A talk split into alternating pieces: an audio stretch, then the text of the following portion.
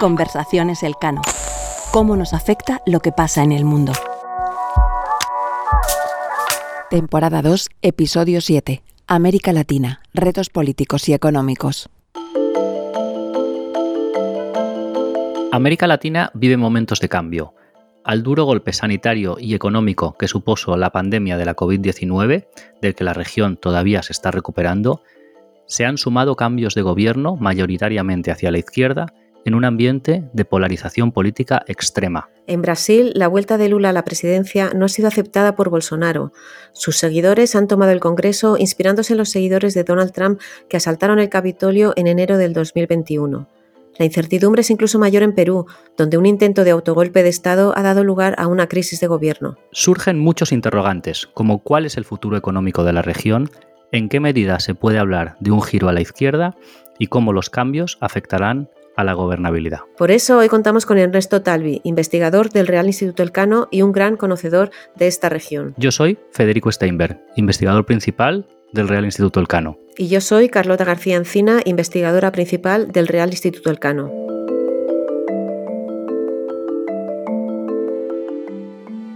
Conversaciones Elcano Suele decirse, irónicamente, que América Latina es el continente del futuro, pero ese futuro nunca llega.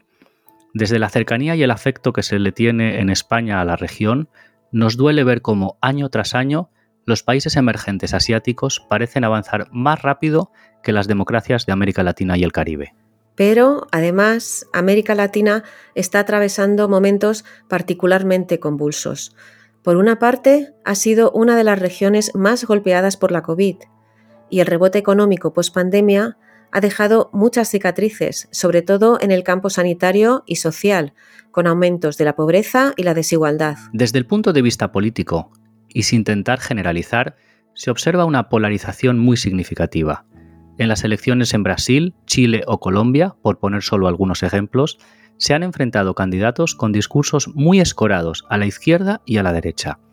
Parece que el centro político se está vaciando, mientras los populismos que se iniciaron en la región hace décadas toman cada vez más fuerza. La consolidación de la democracia y de las instituciones se viene poniendo en duda en varios países. Los episodios vividos en Brasil a principios de enero, con el asalto al Congreso de los seguidores de Bolsonaro tras la victoria de Lula, nos ha recordado al asalto al Capitolio de los trumpistas en Estados Unidos. El intento de autogolpe en Perú o el continuo deterioro de la situación política, económica e institucional en Venezuela y en algunos países de América Central ponen de manifiesto que se trata de un fenómeno de largo alcance, que no es exclusivo del continente. Desde el punto de vista económico, la región también se enfrenta a importantes retos. Tradicionalmente, los países de América Latina han crecido cuando en el mundo había tipos de interés bajos y cierto dinamismo del comercio internacional. Actualmente, las subidas de los tipos de interés en Estados Unidos y Europa hacen que la liquidez se esté reduciendo. Y por otro lado, el comercio encuentra cada vez más trabas debido al neoproteccionismo y a la rivalidad entre grandes potencias, así como al deterioro de la Organización Mundial del Comercio. Al mismo tiempo, muchas de las autoridades económicas de la región han logrado atajar la inflación, aunque Argentina y Venezuela son las excepciones. Por otro lado, la invasión rusa de Ucrania abre una oportunidad para que aumente el dinamismo de sus exportaciones de materias primas. América Latina, pese a problemas estructurales como la baja productividad y la elevada desigualdad, una vez más tiene la oportunidad de aumentar su relevancia en la economía y la geopolítica global, y de demostrar que algunos de sus gobiernos pueden hacer políticas de corte más socialdemócrata a la europea, que es lo que parecen demandar muchos de sus ciudadanos cuando van a las urnas.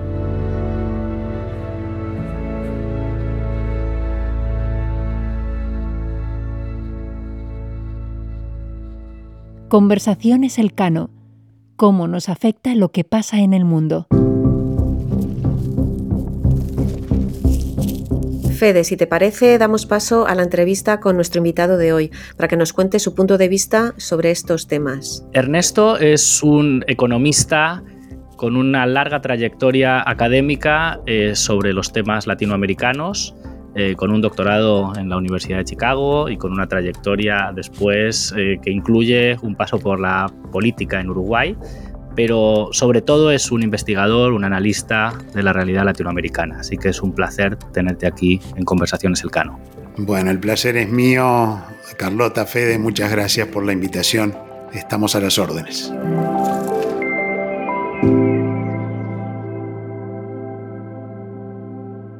La actualidad manda, así que esta pregunta es inevitable.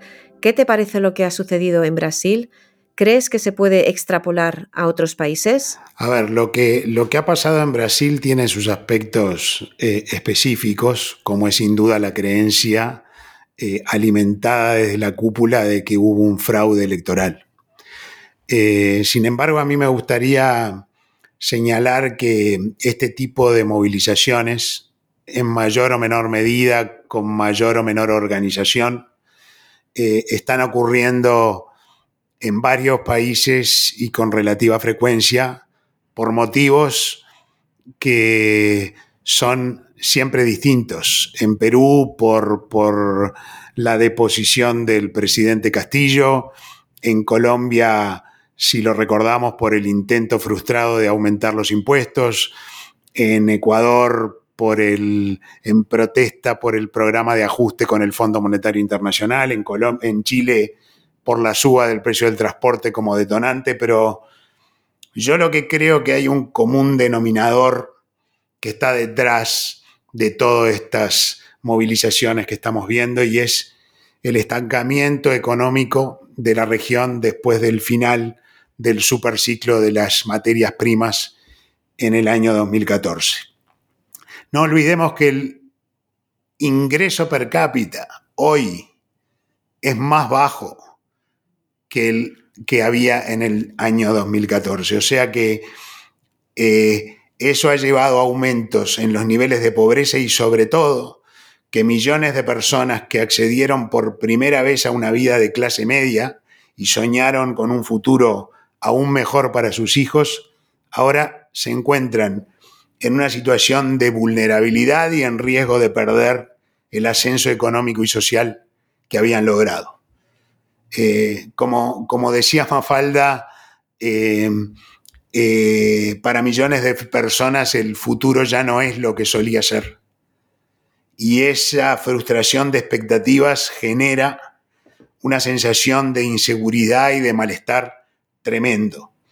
En mi opinión, estamos instalados en una puja distributiva, en un conflicto distributivo por una torta o por el reparto de una torta fija y, eso es caldo de cultivo para el populismo de derecha o de izquierda en la región. Sí, efectivamente, las últimas elecciones en la región, ya sea Brasil, Colombia, Chile, eh, han tenido candidatos de los extremos eh, en, la última vuelta, ¿no? Por eso decimos que hay veces que da la sensación de que el centro se hunde y la extrema izquierda, extrema derecha eh, levantan vuelo. Pero al mismo tiempo también se habla de que en general los candidatos que están llegando a la presidencia en estos países, vemos qué pasa en Argentina más adelante, eh, son candidatos de un corte mm, digamos que termina siendo más socialdemócrata cuando accede al poder, aunque vengan desde la izquierda, y hay gente que está hablando de un nuevo giro a la izquierda,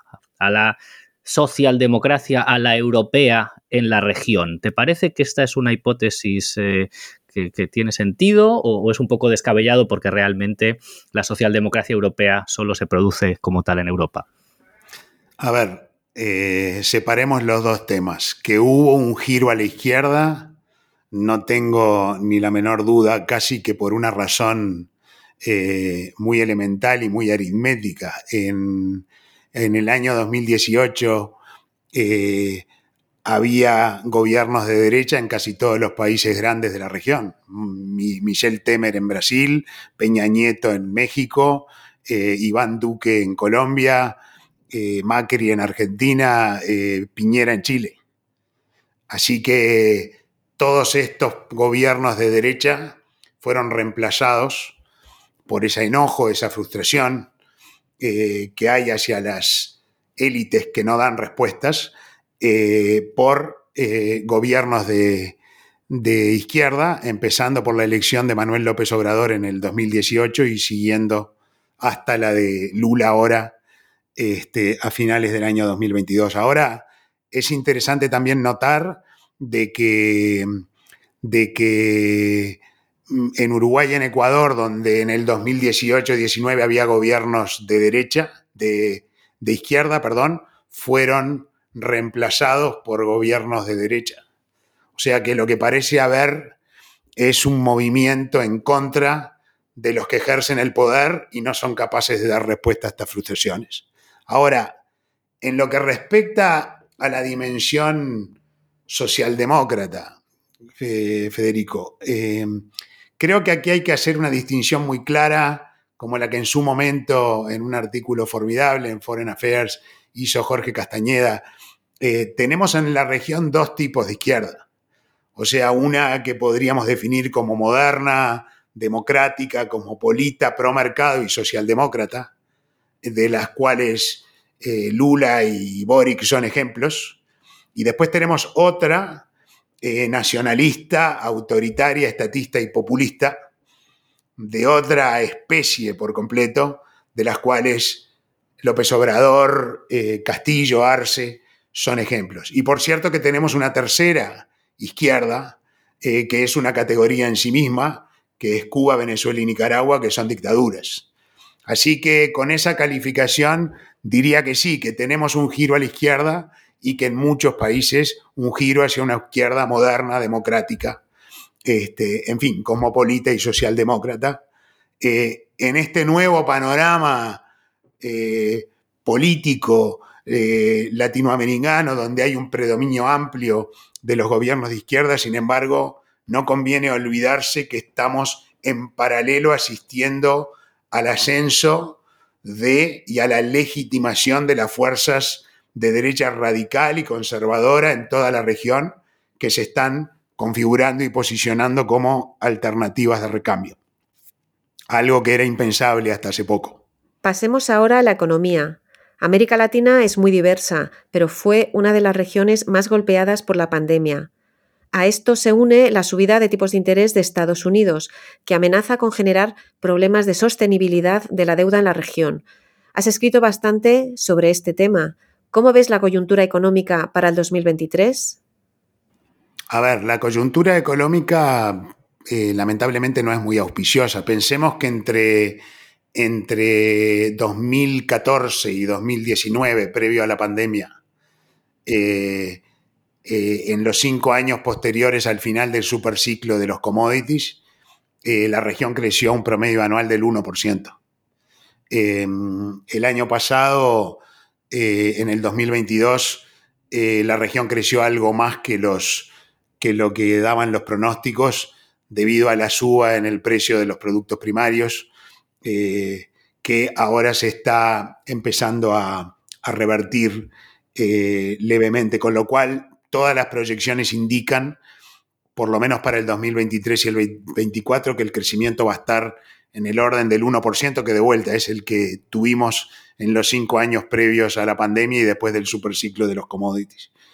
Así que estamos ante una situación en que tenemos un crecimiento económico relativamente mediocre en puertas y eh, tasas de interés hoy eh, mucho más altas que las que tuvimos en el periodo 2014-2019 y niveles de endeudamiento externo y público muy altos en la región.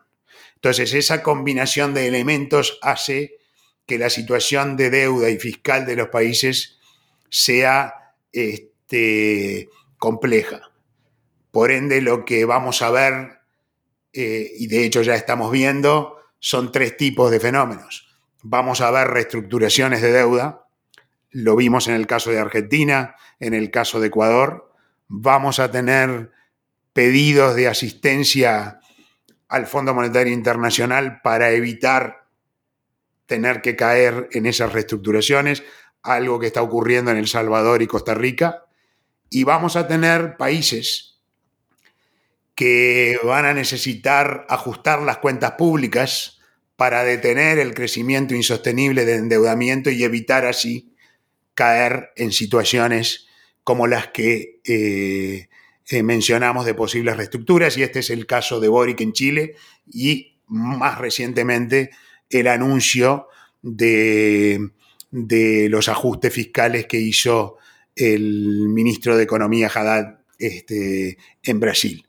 Así que eh, esa es un poco la situación en la que estamos. La buena noticia es que en el caso de las reestructuraciones de deuda ya hemos tenido mucha experiencia eh, en el tema y por ende la tecnología de las reestructuraciones ha mejorado a tal punto que ahora son procesos mucho más cortos y menos costosos y que los países, aún con gobiernos de izquierda como los de Boric y Lula, que se ven en la necesidad de reacomodar las cuentas públicas para evitar crecimientos insostenibles del endeudamiento, lo están haciendo y lo están haciendo con responsabilidad.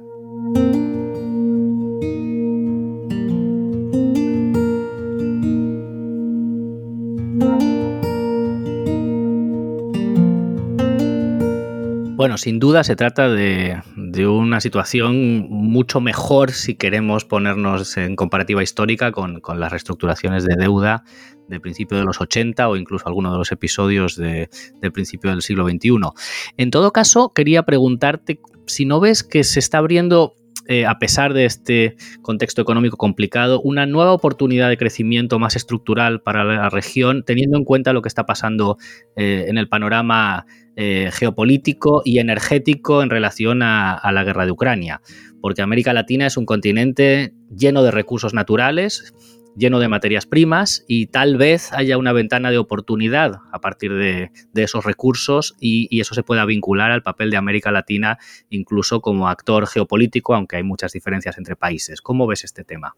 Lo veo con optimismo, eh, Federico. Eh, América Latina tiene tiene tierras fértiles, tiene sol en abundancia, viento en abundancia, agua en abundancia y por ende la capacidad de producir energía limpia, abundante y barata. Em, entonces, em, la pregunta es, ¿cómo transformamos este, este gigantesco capital en, en desarrollo? Y aquí a mí me gusta siempre recordar cuando hablo del desarrollo eh, una línea de trabajo que empezó con Ricardo Hausmann y sus colaboradores allí por el año 2005, con un trabajo que decía, eh, dime lo que exportas o algo así y te diré si creces.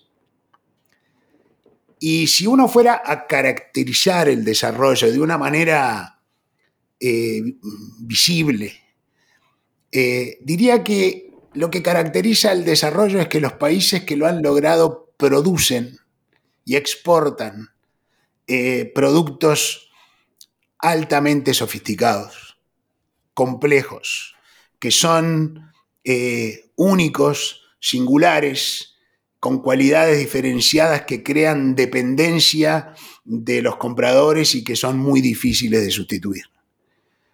Entonces, eh, si miramos eso mismo en América Latina, vemos que la sofisticación de nuestro aparato productivo y exportador es muy baja. El nivel de sofisticación y complejidad de lo que producimos, salvo nichos, es muy baja. Entonces la pregunta que tenemos que hacernos es, ¿cómo damos ese salto hacia una estructura productiva de bienes y servicios más eh, sofisticados y complejos?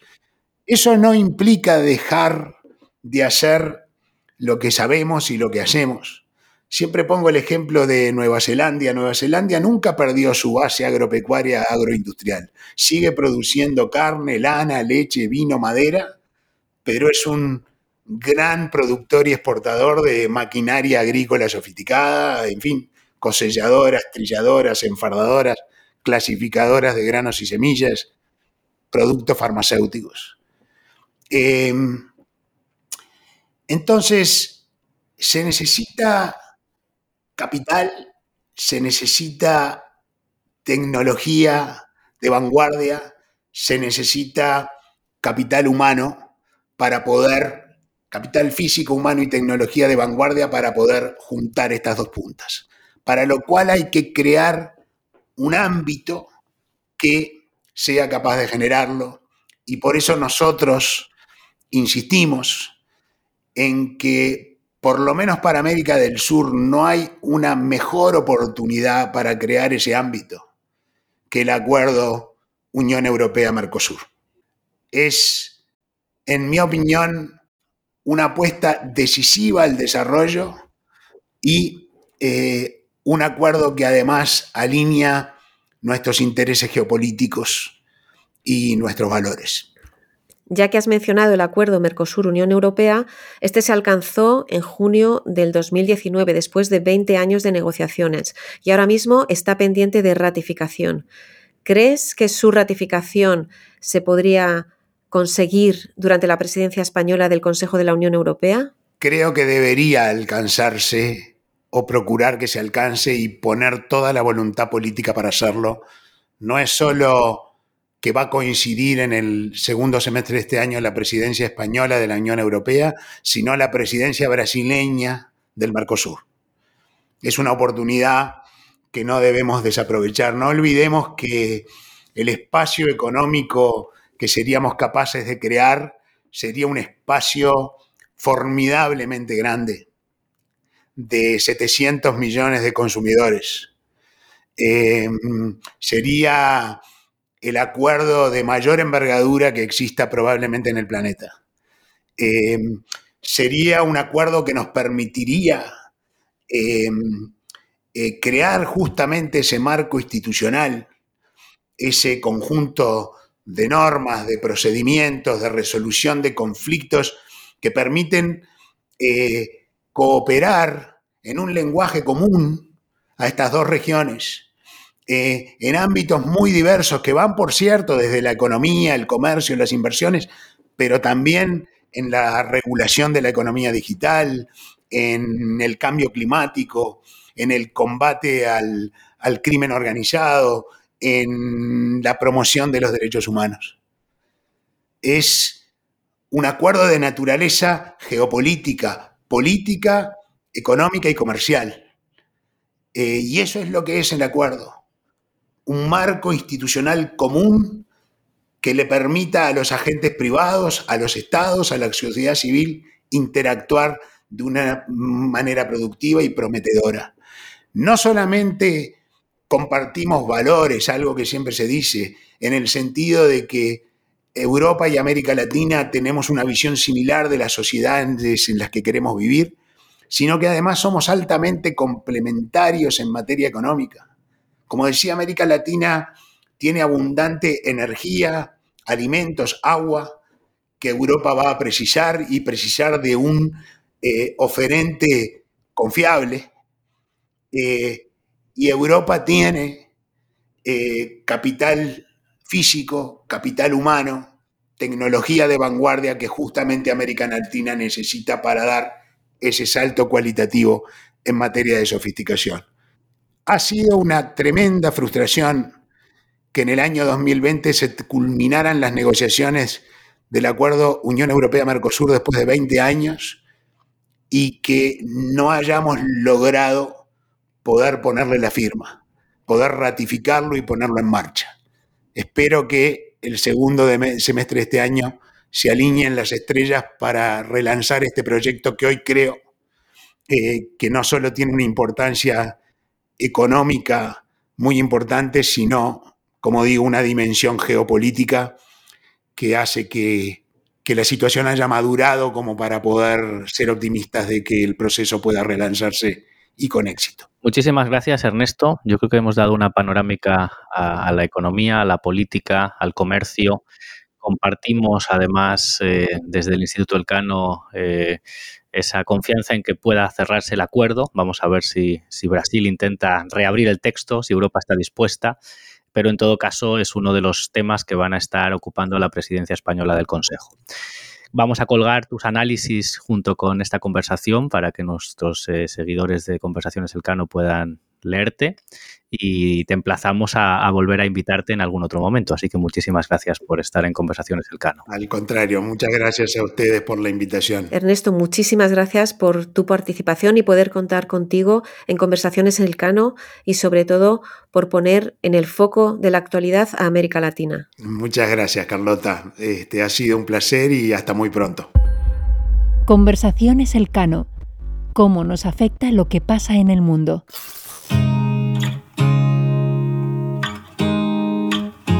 Conversaciones Elcano es un podcast presentado por Carlota García Encina y Federico Steinberg, pero detrás hay todo un equipo que lo hace posible. Marta Corral e Ivanoska López Valerio se encargan de la distribución digital.